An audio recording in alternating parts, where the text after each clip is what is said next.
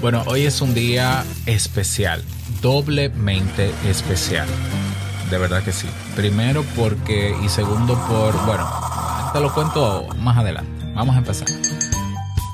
La psicología popular cada día demuestra su ineficacia. Hay personas allá afuera que por la experiencia propia de su vida entienden que son psicólogos y que por tanto no necesitan aprender sobre esta ciencia. Bueno, yo no sé si reír o llorar, pero lo que sé es que si quieres aprender sobre psicología básica, este es el episodio que hoy tienes que escuchar.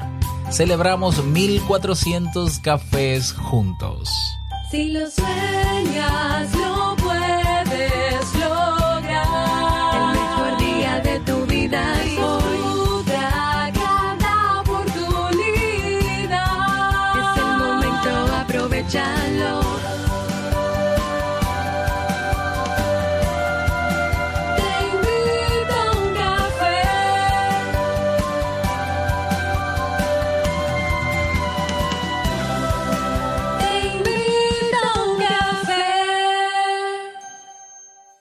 Y ahora contigo, Robert Sasuki, consultor en desarrollo humano y emprendimiento.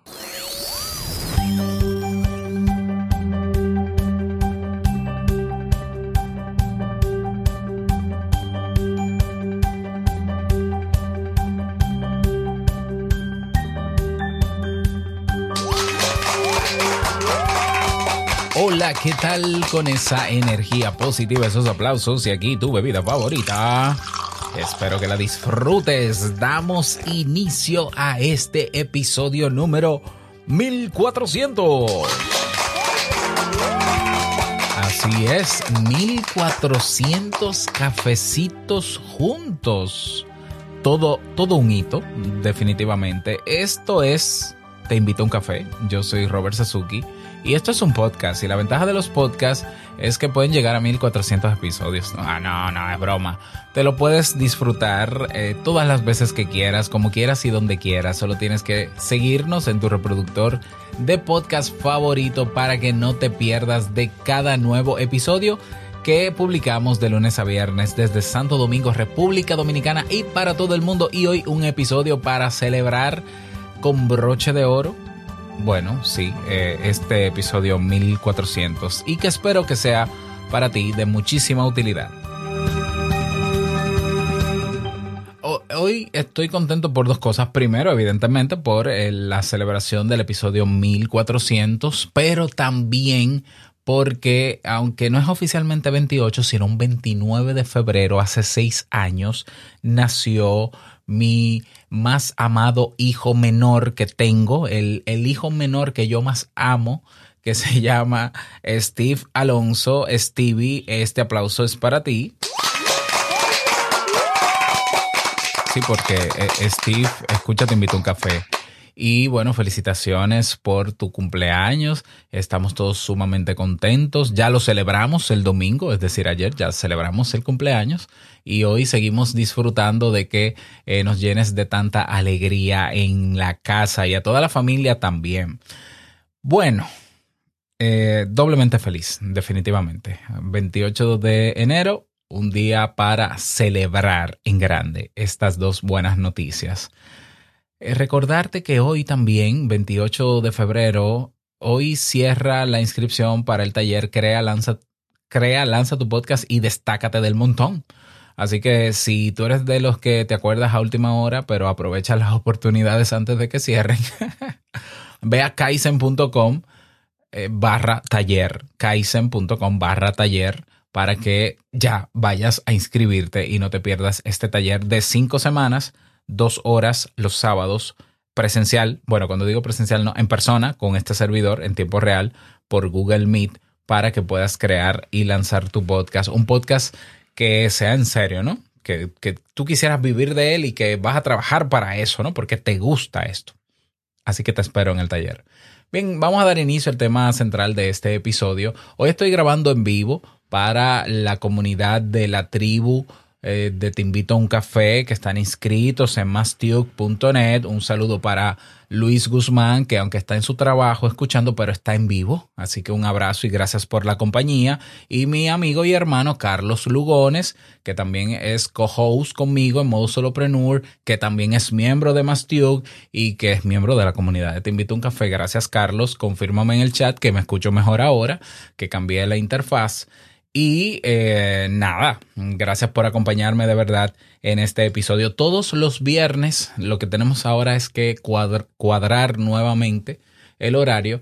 Vamos a grabar y a transmitir en vivo un episodio de Te invito a un café, del, el de la próxima semana. Lo vamos a hacer los viernes. Así que si te quieres unir a este grupo de personas, a los productores asociados de Te invito a un café, ve a mastiuk.net. Ahora sí, el título de hoy. Hazte un experto en psicología. Y vamos a hablar de psicología porque este podcast es para llevar la psicología al plano del día a día, hacerla propia y hacerla práctica en el día a día. Entonces, qué mejor día para hablar de psicología que cuando celebramos 1400 episodios de Te invito a un café.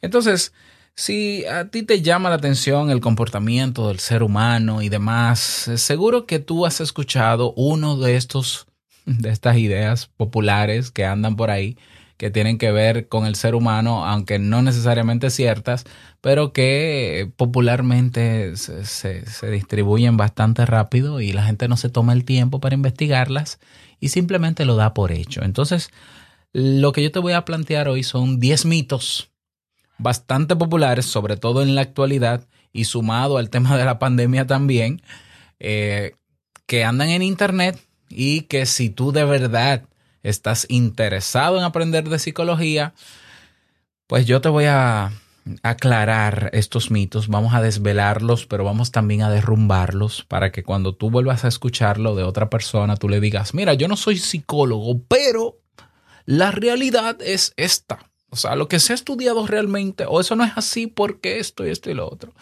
Y así no es que vas a tener un título de psicología por este episodio, pero por lo menos te vas a sentir un poquito más empoderado sobre el tema, ¿no? Y no pasarás como una persona, como hay personas que dicen, no, yo no, yo no necesito estudiar psicología porque yo he tenido mucha experiencia de vida. Mira, por favor, qué bueno que tienes mucha experiencia de vida, métete a sabio, a gurú, pero no a psicólogo. ¿Ya? ¿Por qué? Porque la psicología es una profesión regulada. Ya, para no complicar mucho la cosa. Ok, entonces vamos a comenzar con los 10 mitos populares actualizados sobre psicología que vamos a derrumbar, que vamos a revisar rápidamente para que tú, en el caso de que te identifiques con algunos, puedas derrumbarlo también y darte cuenta de, de cuál es la realidad al respecto. Y si nunca lo habías escuchado, pues mejor porque vas a aprender cosas nuevas en el día de hoy. Así que el primer mito popular de psicología que tenemos que desmontar es... La psicología estudia las enfermedades mentales. Eh, no. Yo debí poner un efecto aquí como que... eh. Bueno, lo haré con la boca. eh. Eh, no, la psicología no estudia las enfermedades mentales. La psicología estudia el comportamiento de del ser humano y su forma de pensar. ¿Dónde dije enfermedad? Eh, ¿Mencioné la palabra enfermedad? No. De hecho, en la psicología nosotros no trabajamos con, no es que no trabajemos con enfermedades, pero nosotros mismos ni siquiera creamos enfermedades para trabajar con el ser humano. Nosotros hablamos de trastorno y un trastorno es una situación que afecta alguna área de desenvolvimiento del ser humano. Que no necesariamente un trastorno tampoco es una enfermedad. ¿Por qué? Porque yo puedo tener, por ejemplo, eh, un trastorno de ansiedad y me está afectando en mi rendimiento académico, pero en mis otras áreas yo estoy bien. Bueno, enfermedad como tal, un médico diría que es una enfermedad, quizás, porque quizás hay medicamentos, o un psiquiatra quizás lo, lo vería como una enfermedad, un psicólogo lo ve como algo que trastorna tu rutina diaria.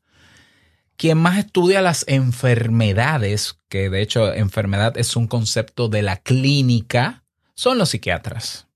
Y no es que solamente los psiquiatras estudian enfermedades mentales, sino que también aplican psicofarmacología, medicamentos para enfermedades mentales, que ellos sí tienen esa tipificación, que nosotros la manejamos, pero la ciencia, la psicología como ciencia, lo que hace es entender por qué el ser humano se comporta como tal y cuáles son los procesos mentales que hay en, en el cerebro humano que lo llevan a comportarse de una manera o de otra.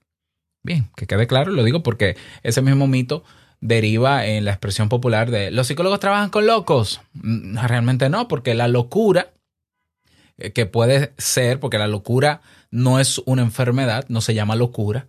A lo que llamamos loco es a una persona atípica o que se sale del plano normal. Puede ser una persona que tiene esquizofrenia, un trastorno esquizofrénico. Puede ser una persona que tiene un episodio de ansiedad, que tiene una psicosis, que tiene... Y para eso hay nombres, mira, para regalar. Entonces la psicología es mucho más que el estudio de trastornos. Sí, estudia trastornos, pero la base de la psicología es comprender el comportamiento humano y sus procesos mentales. Si, si tú ya sabías esto, entonces te ganaste un clean, que sería como este. El clean sería este. Exacto. Ese check es como que pasaste ese primer mito si ya lo sabías. Perfecto. Vamos con el segundo mito, que es la gente se comporta por cómo piensa. Eh, eh, mm, no solamente por cómo piensa.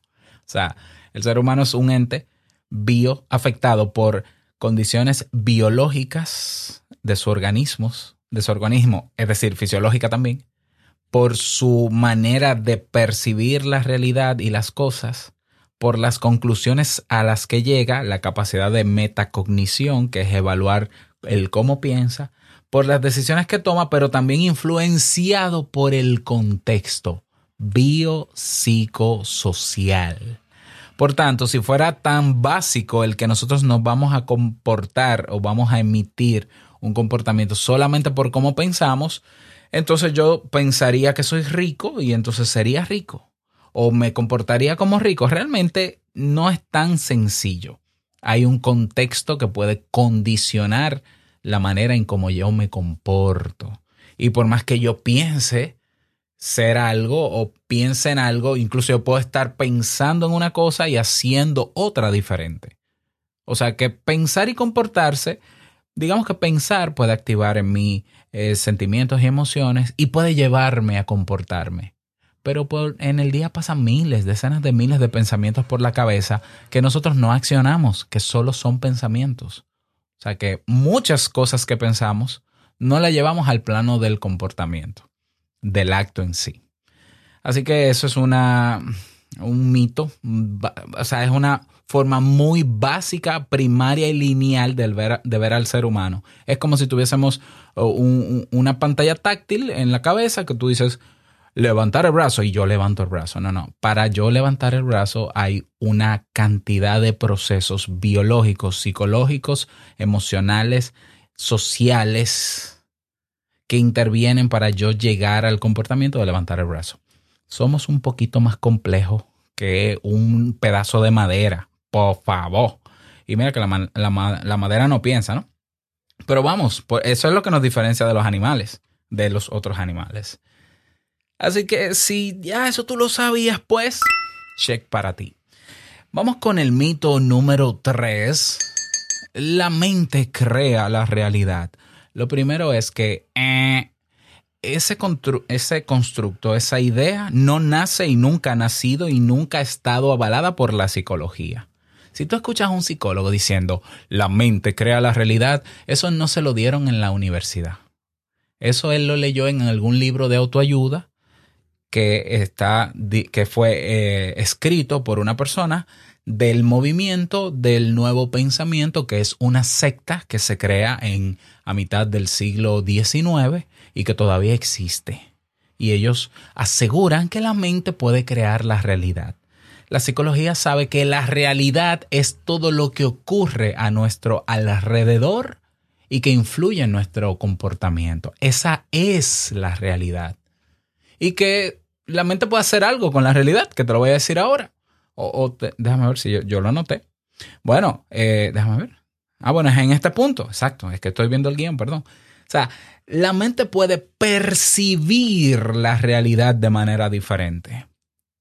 eso es otra cosa. Entonces, una cosa es realidad, que es todo lo que pasa a nuestro alrededor y que nos pusimos de acuerdo los seres humanos para ponerle nombre a lo que pasa a nuestro alrededor para comprenderlo.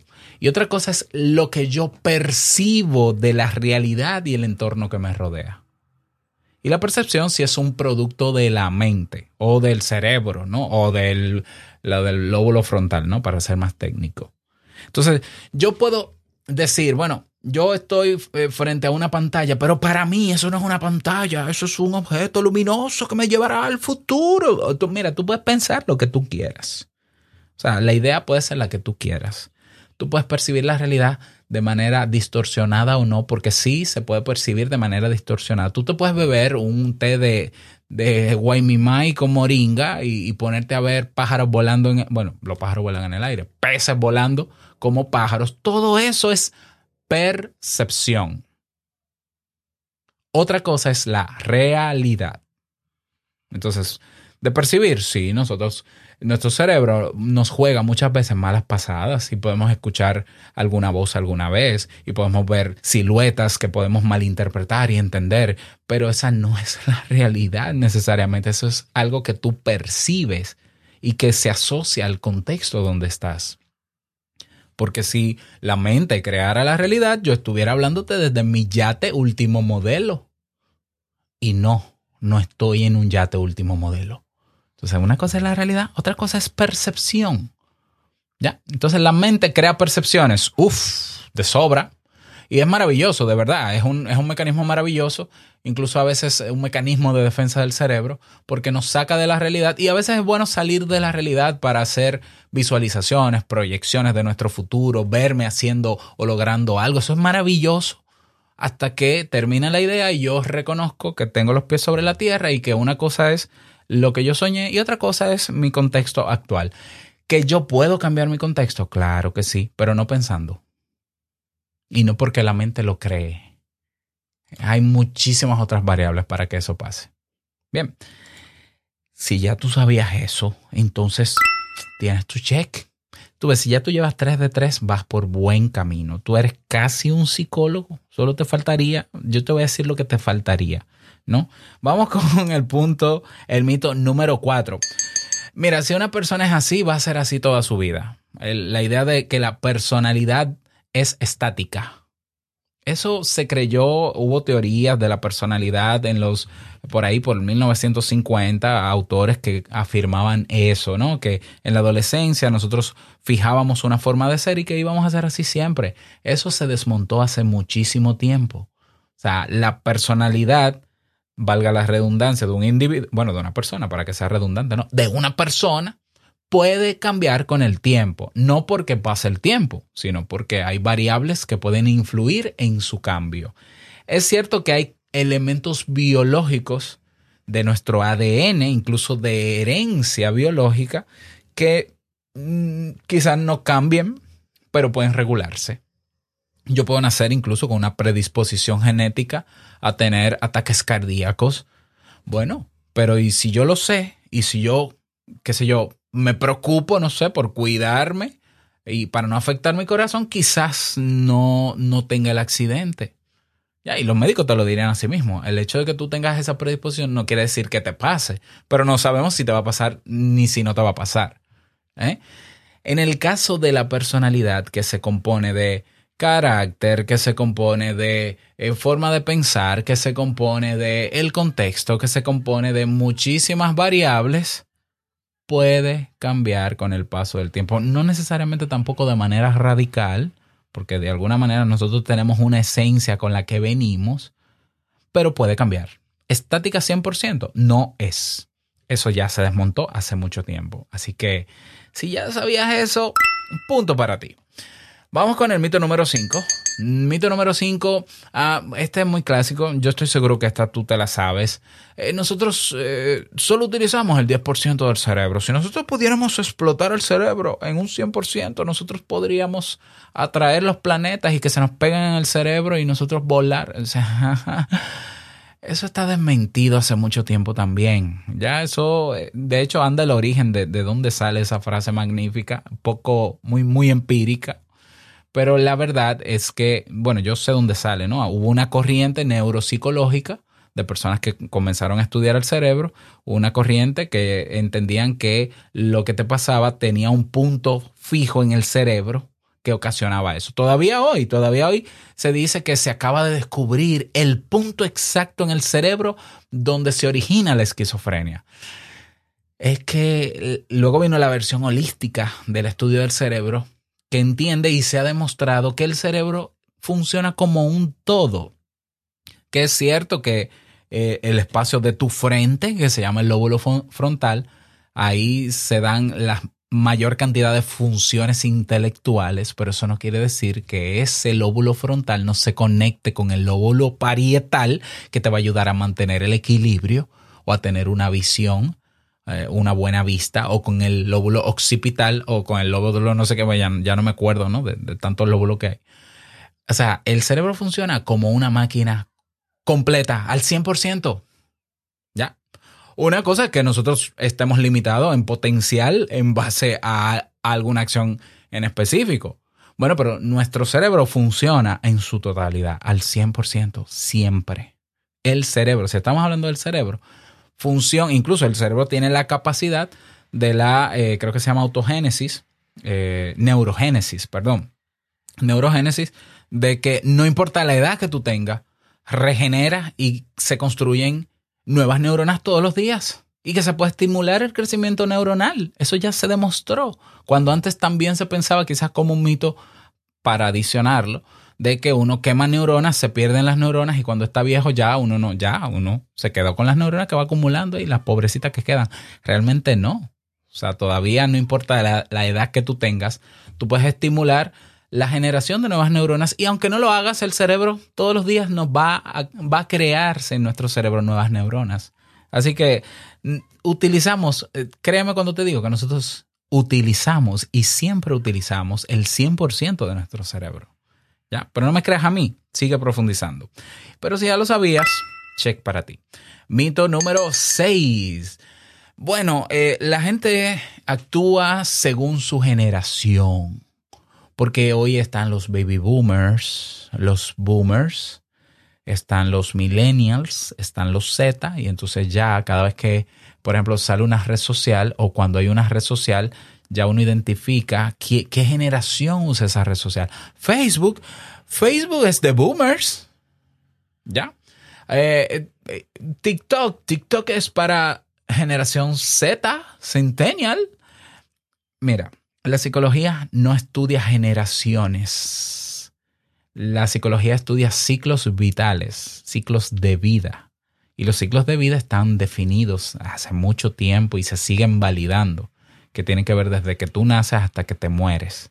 Son fases, ciclos de vida. Están muy bien descritos. ¿De dónde sale la historia de las generaciones? Del marketing y la publicidad que necesitan categorizar al ser humano con relación a una posición en un mercado. O sea, el concepto de millennial no es un concepto psicológico.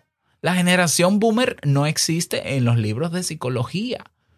Ahora, en los libros de marketing sí, porque el marketing dice, bueno, eh, de las personas que utilizan esta red social, pues vamos a diferenciar los que están en el rango de eh, 15 a 25 o, de 18 a 29 y seguimos 30, 39, 40, 49. Y entonces vamos por el contexto en el que estamos, vamos a ponerle estos nombres para... Eso, eso se lo inventó un mercadólogo, el tema de las generaciones. Eso no tiene nada que ver con psicología.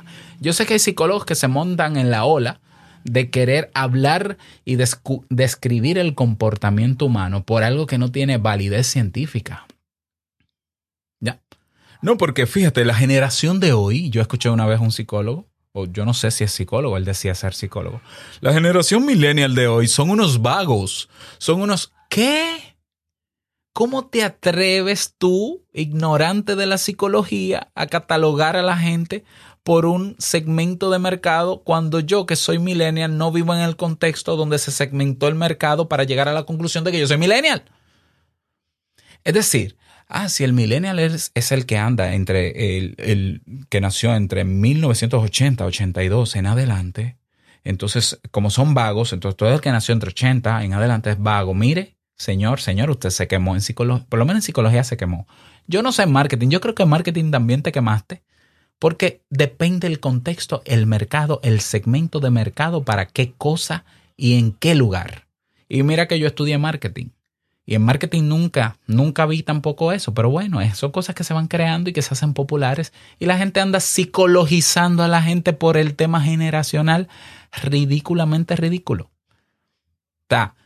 Las generaciones en, en psicología son ciclos de vida y no se llaman ni baby boomers, ni Z, ni X, ni nada de eso. Eso lo define el marketing porque le interesa conocer el comportamiento dentro del mercado de consumo diferente a psicología. Bien, yo no digo que la psicología en algún momento no haga estudios basados en esa etiqueta, pero no es una etiqueta que nace en la psicología.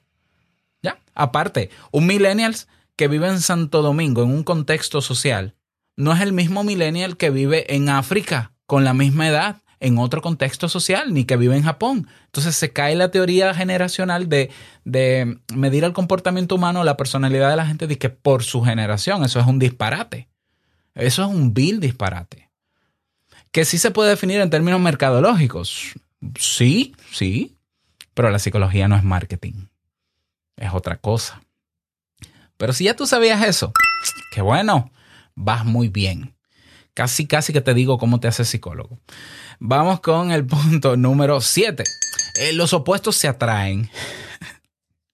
La gente se complementa. Entonces, mira, si tú eres introvertido, búscate una persona extrovertida. Si tú eres extrovertido, búscate una persona introvertida. Ustedes se van a complementar y van a ser la pareja perfecta. A ver, eso es, un, eso es una ley de la física. Y yo no sé qué es lo que pasa con, la, con alguna gente que mezcla leyes de una ciencia con otra. La física tiene sus leyes que son demostrables y que son incuestionables, porque por eso se llaman leyes, ley, leyes, perdón, no teorías. El derecho tiene sus leyes, etcétera, etcétera. Incluso la connotación de ley, dependiendo la ciencia que sea o el ámbito de estudio, puede cambiar un poquito la definición. Ok, yo no sé si es que la gente, si es que hay gente que cuando oye hablar de una ley de la física que, que comienza definiéndose como es la acción de atracción de dos cuerpos, parece que hay personas que entienden cuerpo como cuerpo humano, cuerpo físico.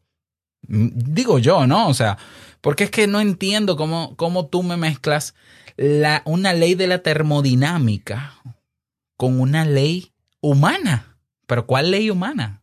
¿Pero cuál? Una ley social de derechos, sí, pero ley psicológica, ¿cuál? Entonces, los opuestos se atraen. Eso es una ley de la física aplicado, una ley de la electromagnética. Que tú tomas un cuerpo que está cargado, una, una, una esquina del cuerpo está cargada con iones positivos que se llaman protones, porque también estudia electricidad para el colmo. Y tú lo metes con una, le pones enfrente una carga ne- negativa, con cuerpos negativos que son electrones, átomos, y se van a traer y se pueden pegar si, si son del material adecuado, que generalmente es hierro. Ya no me voy a complicar más con eso, ¿eh? porque hay cosas que se me olvidan.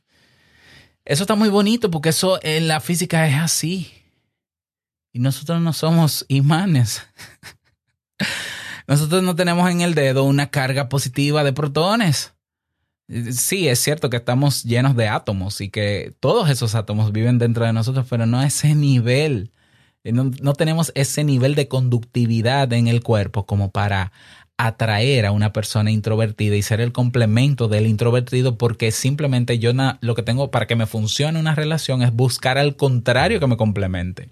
Y si yo te digo que, por ejemplo, mira, yo te voy a dar dato- datos curiosos, que aunque esto es testimonial, pero te puede ayudar. Mira, Jamie y yo, eh, te voy a decir algo.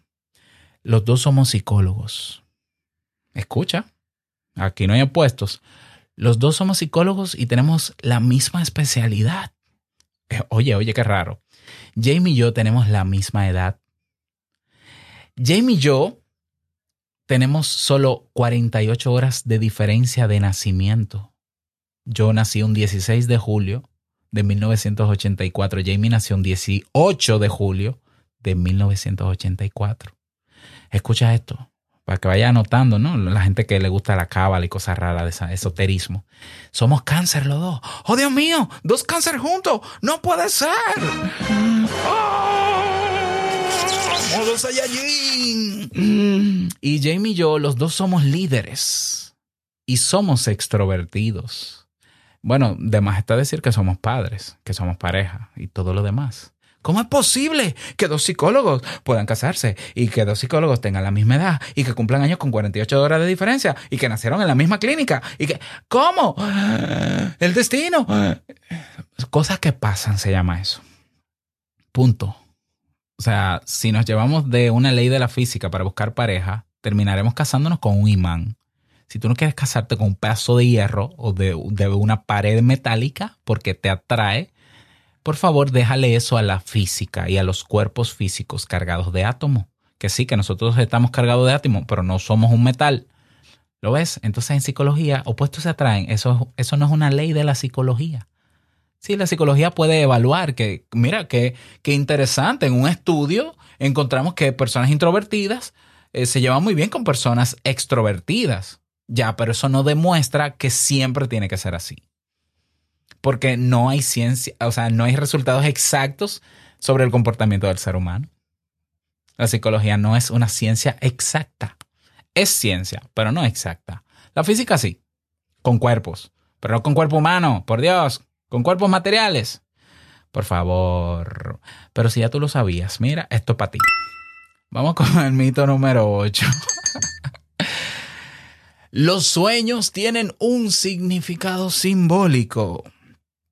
Mira, los sueños son sueños y los sueños tienen una razón de ser y la psicología científica ha estudiado los procesos que se dan en el sueño. La psicología científica ha demostrado que el cerebro en las noches eh, descansa muy poco porque tiene que organizar y procesar mucha información y que el sueño no es más que parte del resultado del trabajo que hace el cerebro en las noches, que es necesario que lo haga.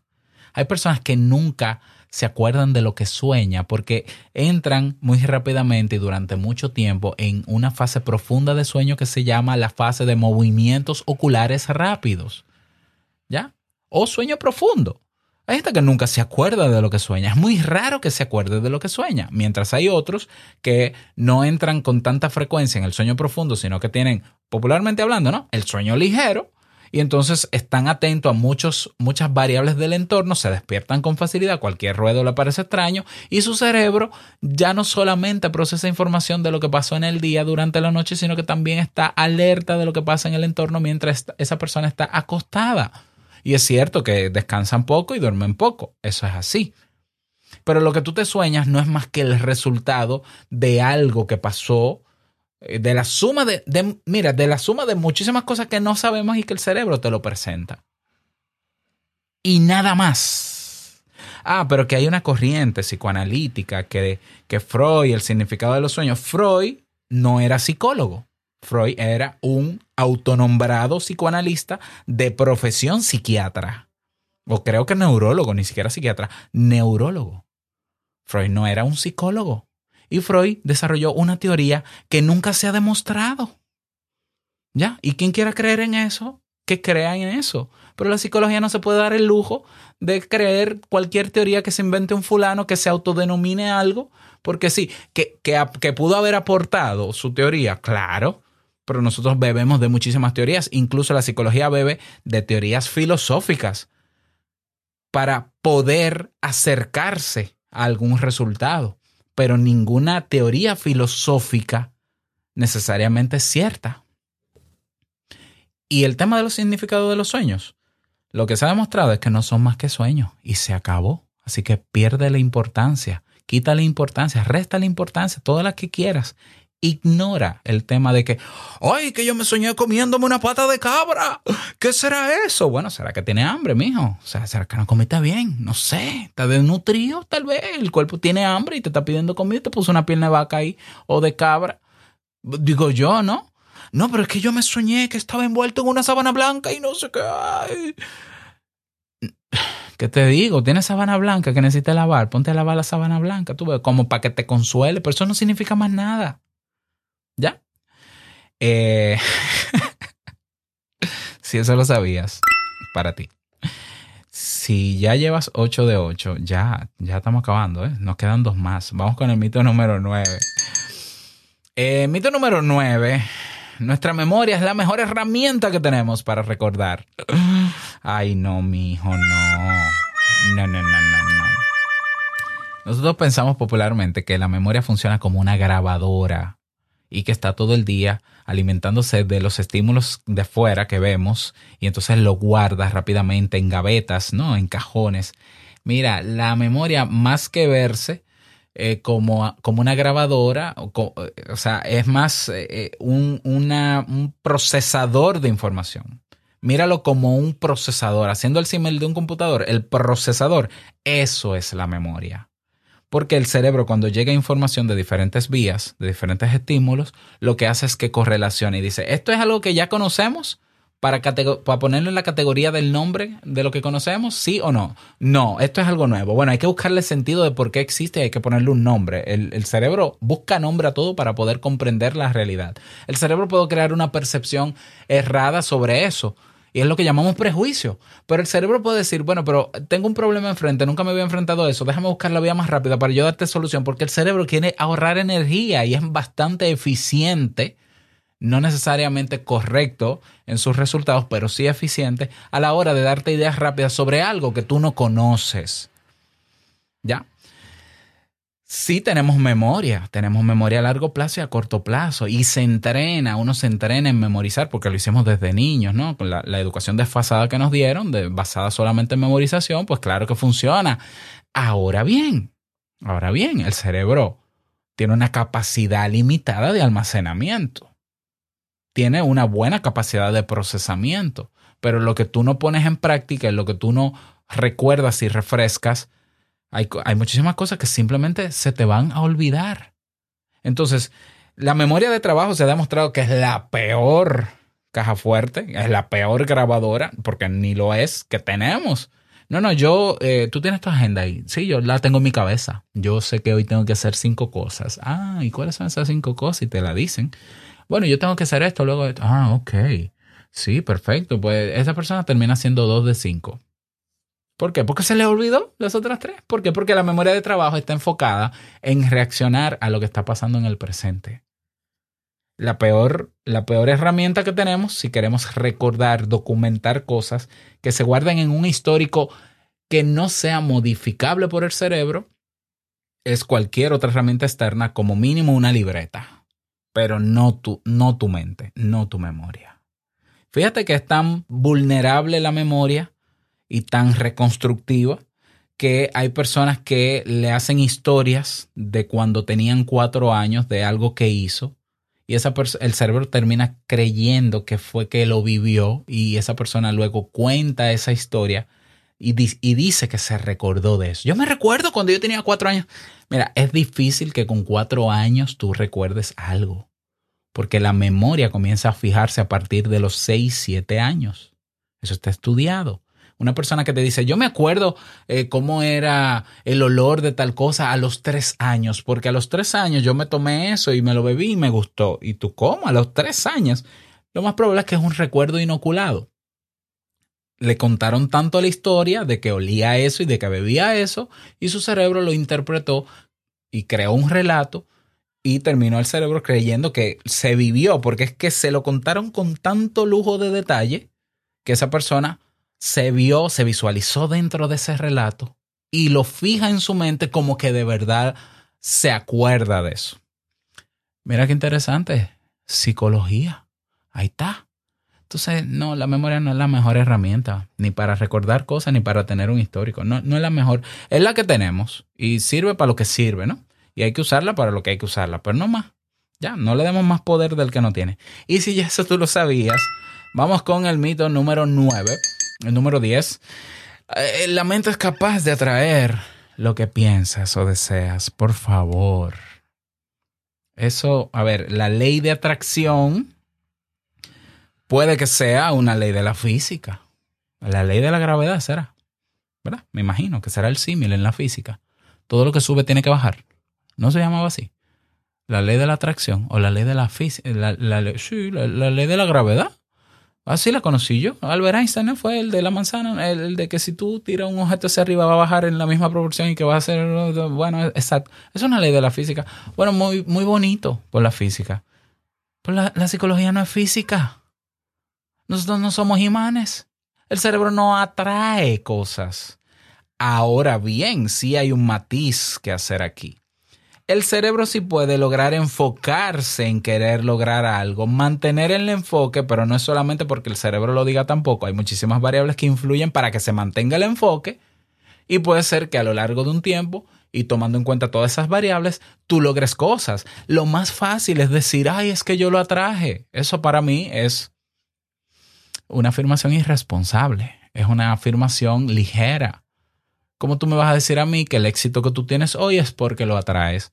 Cuando tú sabes bien la historia y, y- y- el trabajo que te dio, o tal vez no te dio trabajo, pero hubo todo un contexto, hubo una historia, hubo movimiento, hubo un esfuerzo y muchísimas otras cosas que tú tuviste que hacer. Incluso hubo gente que, que te ayudó a lograr eso. Pero, pero tú dices, porque lo bonito en redes sociales es decir que tú todo lo puedes, que tú solamente tienes que desear para que se cumpla. Ay, por favor, esas historias de, de, la Bella Durmiente esas cosas de hada, déjenselo a Disney. Eso no es psicología. si tú piensas positivo, atraes cosas positivas. Eso no es verdad. Si tú piensas negativo, atraes cosas negativas. Tampoco es verdad. Si tú piensas algo positivo, pensaste algo positivo. Y nada más. Ahora, lo que yo te preguntaría es, ¿qué tú haces con eso po- positivo que te llegó a la mente? Porque muchas veces llegan pensamientos positivos a nuestra mente y no hacemos nada con él. No va a pasar nada, simple y sencillamente. Ahora, si yo digo, me gustó esta idea, me hizo sentir mejor y gracias a que pensé eso, porque hice un ejercicio de agradecimiento en la mañana, hice un poco de meditación, hice un paseo que me ayudó a despejar la mente y hoy me siento más tranquilo o más motivado a hacer algo, lo que tú hagas con eso es lo que va a pasar. Y la causa directa no fue que lo pensaste, fue que lo hiciste. Ya, que decidiste hacerle caso a esa idea y lo ejecutaste. Pero no fue que lo atrajiste, es que te pusiste para eso, en buen dominicano. Ya, tal vez en cubano también, los cubanos entenderán. Te pones para algo, ponerte para algo es, ok, ponte una meta y como los caballos le ponen aquí el cartón a cada lado, no quites tus ojos de la meta. Está bien, eh, te- puedes disfrutar un poco del entorno, pero no te me desconcentres, enfócate en la meta y vas a llegar. Ahora, cuando tú llegas, no me digas que fue que lo trajiste, por favor. No me lo digas, que no te lo creo. O sea, no, ese discurso no te lo compro. Incluso porque yo puedo ser testigo de todo el proceso por el cual tú tuviste que pasar para llegar a eso. Entonces no es gracias a, la ley de nada. es, es gracias a muchísimas cosas. ¿eh? Si tú ya sabías que no atraemos lo que pensamos ni lo que deseamos, si vas 10 de 10, es más, mira, si tienes una calificación de 8 a 10, ya, y, tienes claro el desmonte de estos mitos populares, te puedo decir que estás a punto de convertirte en, en un psicólogo. Es más, si fuese psicólogo, fuera de los mejores psicólogos. Entonces, ya para lo que te faltaría ya, luego de validar tu expertise, tu, tu, tu, tu conciencia sobre estos temas, es estudiar psicología. Entonces te apuntas en la universidad porque ya demostraste que tienes el potencial de ser un buen psicólogo o psicóloga, estudias psicología, te haces de tu título y ejerces tu psicología. Y si quieres crearte un podcast y yo te, te ayudo a promoverlo y te invito, a- te invito a un café. Y ojalá tú digas, gracias a que atraje, no mentira, gracias a Robert y a los 10 puntos de, que yo pasé, entonces me motivé. Yo estoy medio en broma, pero es la verdad, ¿no? O sea, que tú sepas estas 10 cosas como son y no como popularmente se dicen, tampoco te hace psicólogo. Lamento decírtelo, ¿no? Pero lo bonito es que tienes un gran potencial para hacerlo. Solo te falta hacer lo que hace todo psicólogo, estudiar psicología. Y tú puedes, ojo, para, para saber de psicología no tienes que graduarte en una universidad. Tú puedes estudiarlo empíricamente, tú puedes ser autodidacta. Lo que no puedes es ejercer la psicología. Y ojo, un psicólogo no ejerce la psicología en todos los momentos del día y en todos los escenarios. Ya que eso también es muy popular. Ah, mira un psicólogo. Ay, venga, que yo le quiero consultar. Un momento, yo no estoy en consulta. Yo en este momento, o sea, no es mi rol. Entonces, personas que tú ves en la calle, no, que yo soy casi psicólogo, yo te consulto. ¿Cómo que tú me consultas? Tú o eres psicólogo o no eres psicólogo. Evidentemente tenemos que darle seriedad a esta profesión. ¿Qué te parecieron estos 10 mitos? ¿Ya? Si te identificaste con alguno, aprendiste algo nuevo. Si quieres profundizar más sobre cómo nos comportamos, qué es esto de la sensación y percepción, cómo funciona la motivación en el ser humano, cómo funciona, cuáles son las bases neurofisiológicas del ser humano, mira, hasta el curso básico de psicología que tenemos en Kaizen. Ahí vas a aprender psicología básica. O sea, no, no desmontando mitos, no, no. Nos vamos a ir más profundo con diferentes teorías del comportamiento humano. Anímate si te interesa y te apasiona este mundo, porque de verdad que es maravilloso. Y hazte ese curso. Y esa puede ser incluso la puerta de entrada a una carrera y hacerte profesional en el área. Me gustaría que me digas qué te parecieron estos mitos y si conoces otros mitos populares, que los compartas también. Decirte ya para cerrar que si consideras que este podcast te aporta valor, considera, ¿por qué no?, devolver parte de ese valor con un aporte libre, el que tú consideres justo para seguir sosteniendo este programa. Vas a robertsazuke.com barra valor que te lleva a Peines, que es de Carlos Lugones, la plataforma donde se integran ahí todos los medios de pago y tú eliges si pagar con tarjeta, con dólares, si pagar un mes, si pagar eh, lo que tú quieras en criptomonedas. Bueno, tú te vas a robertsazuke.com barra valor y ahí dejas tu aporte y yo los recibo de mil amores para seguir sosteniendo este podcast y te lo agradezco públicamente. Nada más desearte un feliz día, que lo pases súper bien, feliz inicio de semana. No quiero finalizar este episodio sin... Oh, pero se paró la música y qué pasó. Yo emocionado aquí. Sin antes recordarte que la vida es una y nosotros la vivimos. Gracias Ángel García, Carlos Lugones, Luis Guzmán por acompañarme en la transmisión en vivo de este episodio. Nos escuchamos mañana en el próximo, en el 1401. Chao.